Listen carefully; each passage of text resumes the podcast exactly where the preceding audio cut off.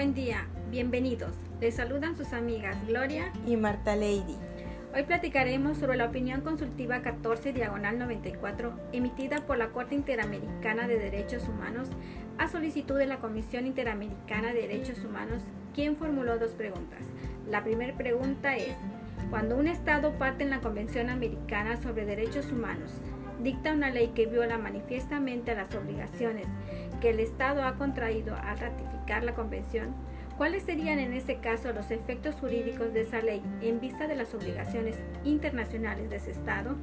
La segunda pregunta. Cuando un Estado parte en la Convención dicta una ley cuyo cumplimiento por parte de los agentes o funcionarios de ese Estado se traduce en una violación manifiesta de la Convención, cuáles son las obligaciones y responsabilidades de dichos agentes o funcionarios. Esta consulta está originada en las siguientes consideraciones. La incorporación de una disposición en el artículo 140 de la nueva Constitución de Perú, mediante la cual se amplía en los casos de aplicación de la pena de muerte a delitos exentos de la aplicación de esa pena en la Constitución política vigente desde el año de 1979 en contradicción con lo previsto en el artículo 4, párrafos 2 y 3.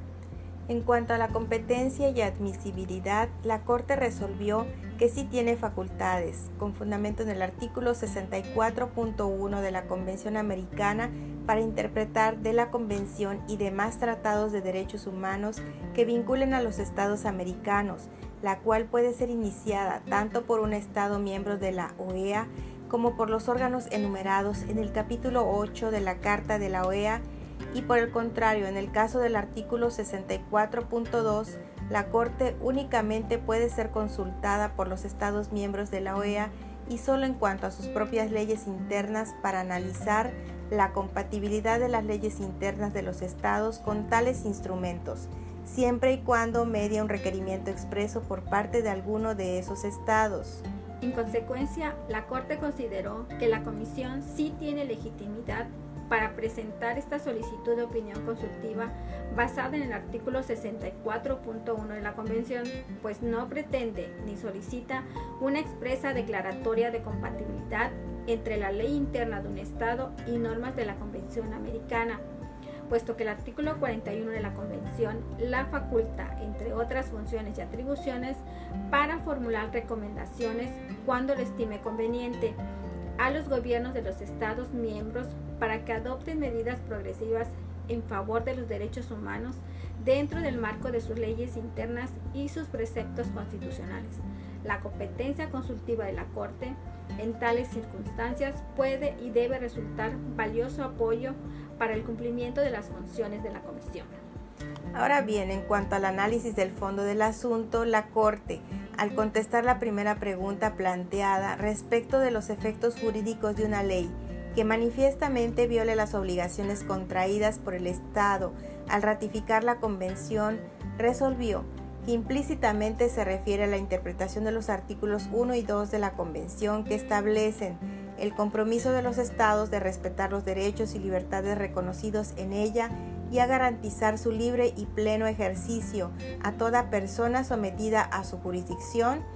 y adoptar las medidas legislativas o de otro carácter necesarias para hacer efectivos tales derechos y libertades, pero también el compromiso de no adoptar aquellas que contradigan el objeto y fin de la Convención. Estas últimas serían las leyes a que se refiere la pregunta planteada por la Comisión.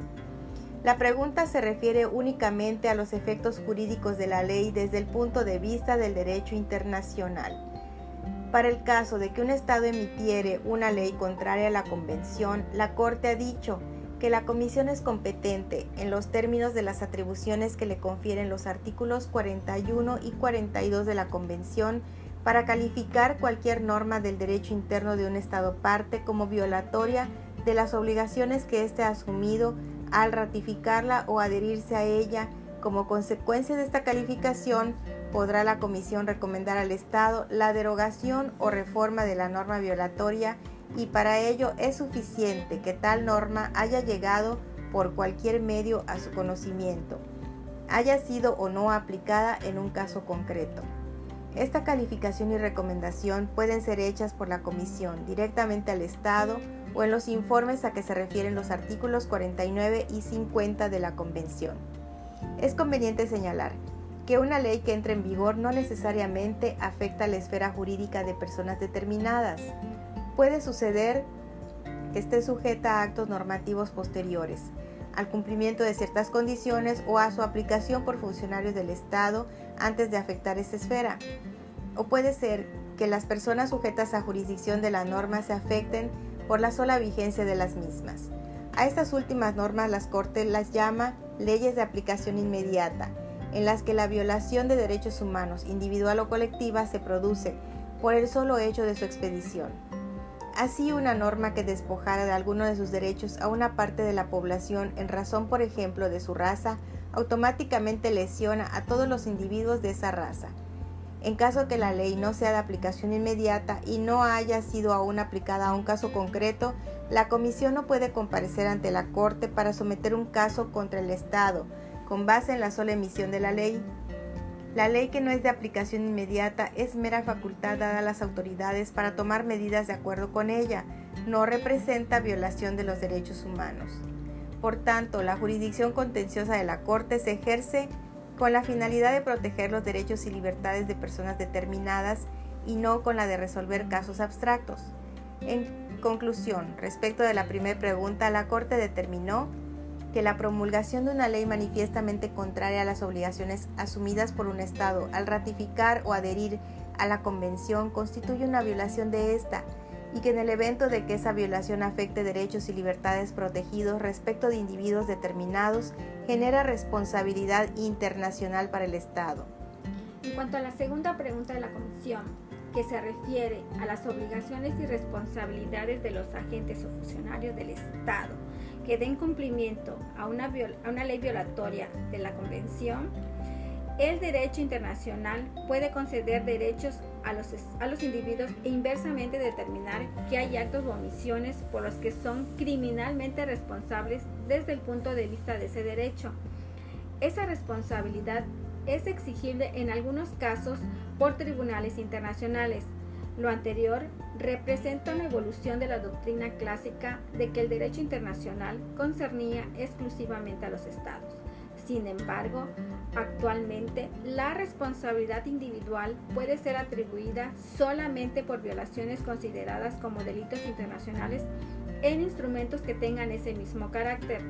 tales como los crímenes contra la paz, los crímenes de guerra y los crímenes contra la humanidad o el genocidio, que naturalmente afectan también derechos humanos específicos. En el caso de los delitos internacionales referidos, no tiene ninguna trascendencia el hecho de que ellos sean o no ejecutados en cumplimiento de una ley del Estado al que pertenece el agente o funcionario. El que el acto se ajuste al derecho interno no constituye una justificación desde el punto de vista del derecho internacional. Para responder la segunda pregunta, la Corte resolvió que el cumplimiento por parte de agentes o funcionarios del Estado de una ley manifiestamente violatoria de la Convención produce responsabilidad internacional del Estado.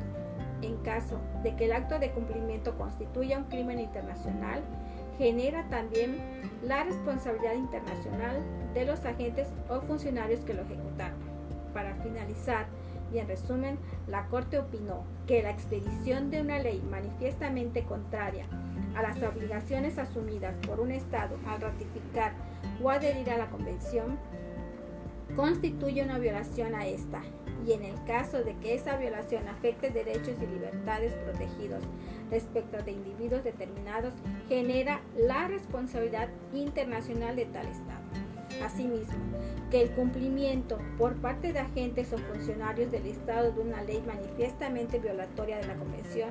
genera responsabilidad internacional para tal Estado. En caso de que el acto de cumplimiento constituya un crimen internacional, genera además la responsabilidad internacional de los agentes o funcionarios que ejecutaron el acto. Fue un placer estar con ustedes. Por su atención, muchas, gracias.